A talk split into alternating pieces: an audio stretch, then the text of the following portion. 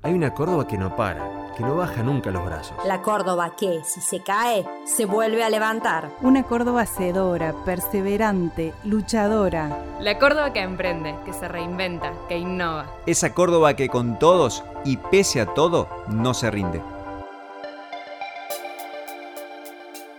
Bienvenidos a Córdoba Empresaria 2020, el reconocimiento de la voz y de la comunidad de negocios a los que crean valor. Hola, ¿cómo están? Soy Daniel Alonso, soy editor de negocios en La Voz del Interior y en este podcast voy a presentarte a las personas que están ternadas al premio Córdoba Empresaria 2020, que este año cuenta con el apoyo de Bancor, el banco de todos los cordobeses con 147 años de historia. Y bueno, hablando de historia, este podcast está compuesto por episodios, ¿sí? Que son como cápsulas de historias de personas que queremos que conozcas. Primero porque en muchos casos la verdad es que son modelos a seguir por sus aportes de valor, pero también porque son una muestra de un universo mucho más amplio, de miles de personas que este año se han esforzado para seguir de pie. Córdoba Empresaria pone en primer plano cinco valores que han mutado a categorías. Una de ellas es la fuerza emprendedora. Y hoy te vamos a contar uno de los casos ternados en este rubro. Buenas, ¿cómo están? Mi nombre es María Agustín Ibáñez, para muchos soy Maru, y soy cofundadora de Evaluados, una empresa de tecnología en educación que busca identificar y solucionar uno de los mayores problemas del sector, que es la deserción estudiantil.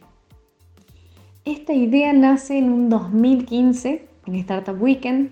Para aquellos quienes no conozcan el evento, es un lugar para poder plasmar ideas que solucionen problemas en un fin de semana, la plantean y la, le generan un modelo de negocio con un equipo y el domingo plantean esa idea ante un jurado.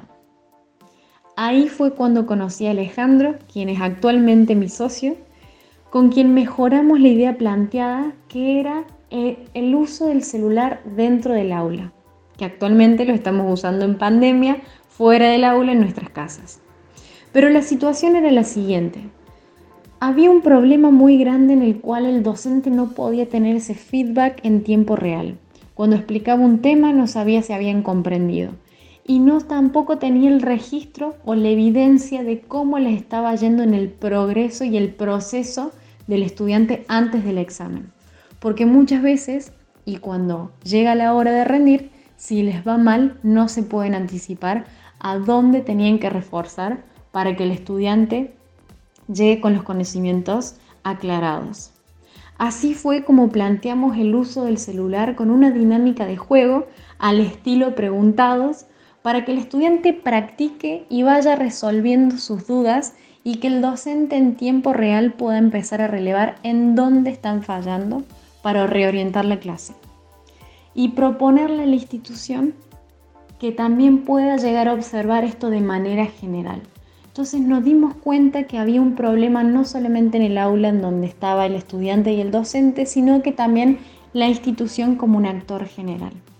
Así fue como nace y actualmente estamos proponiendo evaluados como una solución totalmente integral que brinda datos en tiempo real con alertas tempranas para anticiparnos a fallos en los exámenes, a desmotivaciones, porque también aplicamos no solamente estas, estas diferentes evaluaciones, brindamos otras funcionalidades para acompañar al estudiante y más ahora en momentos de pandemia.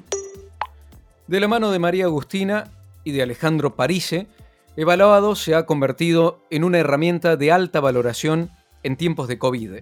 Este año, bueno, casi no hubo instancias educativas presenciales y eso los llevó a interpretar cómo eran las nuevas demandas, ¿sí? cómo eran las nuevas necesidades, y poder responder a eso en forma rápida, lo que expandió el alcance de la plataforma hasta llegar incluso a la Universidad Nacional Autónoma de México, la UNAM, la más grande de América Latina, con más de 360.000 estudiantes. Si tuviera que dividir el año en tres partes, después de la pandemia, comenzaría con generación de relaciones, expansión en nuevas fronteras y por el otro lado, crecimiento. La primera parte fue en pleno marzo, universidades realmente en situaciones críticas, estudiantes que no podían estudiar, familias que no conseguían trabajo. Entonces en esta situación nosotros tuvimos que acercarnos a entender qué estaba pasando, cuáles eran esas prioridades y empezar a escuchar para entender cómo iban evolucionando. Al mismo tiempo, tanto teníamos pendientes los directivos, los rectores, los estudiantes y los, los maestros, los profesores. Estos diferentes usuarios fueron cambiando en estas tres etapas que les voy comentando al mismo tiempo que nosotros íbamos avanzando. En el lado de la expansión, dentro de regional, cruzando fronteras, que ya estábamos en la segunda parte, nosotros con todo el conocimiento adquirido inicialmente comprendimos que éramos una solución, por un lado, para acompañar al estudiante que estaba solo, ya había pasado desde la primera parte que estaba de vacaciones, había pasado ya a estar queriendo y volver a la universidad, volver a la escuela. Entonces éramos y actualmente somos un complemento para acompañar al estudiante en los momentos con mayor incertidumbre y con poco gestión, con poca autogestión sobre lo que necesito saber, comprender y avanzar sobre la clase cuando no estoy dentro del aula. Para los docentes fuimos una plataforma que recopila información y tenía el registro en vez de saber o, tratar de pensar si estaba del otro lado de la pantalla que estaba bloqueada y muteado, entender si estaban ahí, tener un registro en vez de los WhatsApp y para las instituciones empezar a recopilar estos datos y saber con certeza qué estaba pasando. Con toda esa información empezamos a hablar con universidades fuera, a otros países, comenzamos a tener demos, empezamos a interactuar y a esta etapa ya existían cada vez más docentes de uso gratuito porque lo liberamos para aquellos docentes de manera individual que lo querían usar y se nos acercaban casi 50 docentes por semana. Empezamos a ser no solamente un atractivo para nuevas universidades afuera, sino que para docentes que lo querían utilizar dentro de sus aulas. Evaluados nació, como contó María Agustina, en un Startup Weekend, que es una de las múltiples acciones que se gestan dentro del mundo emprendedor de Córdoba, que la verdad es un verdadero ecosistema de economía colaborativa. Puedo decir que me siento muy orgullosa de formar parte de este gran y hermoso ecosistema, que no solamente los incluyen los emprendimientos, los emprendedores, sino que también está la parte de empresas, está la parte pública, está la parte privada, las instituciones que han formado parte de cada paso de evaluados. Algo muy importante que nosotros siempre comentamos es que, siempre va a haber alguien, y más en Córdoba, que no, otro país, ni Silicon Valley, ni Israel, ni cualquier provincia, tiene que envidiarle Córdoba. El capital y la calidad humana que existe es muy, muy linda y la verdad que influyó muchísimo en el crecimiento. Desde Startup, Startup Weekend, desde las colaboraciones con otros colegas, otros startups, otras empresas, desde mentorías.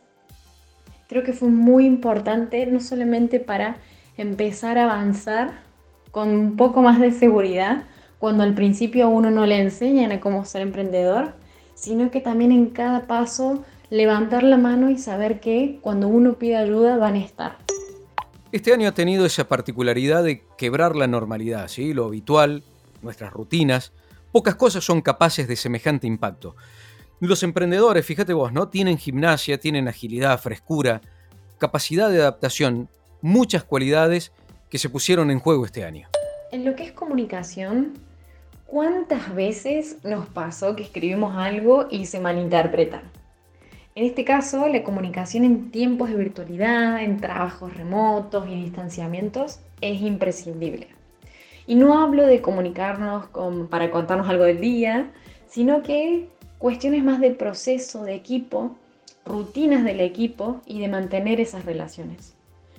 Ponernos una especie de rutina laboral, algún saludo a la mañana, algunas buenas noticias, tener reuniones periódicas por alguna videollamada, si es que no son diarias para aquellas que usamos Scrum.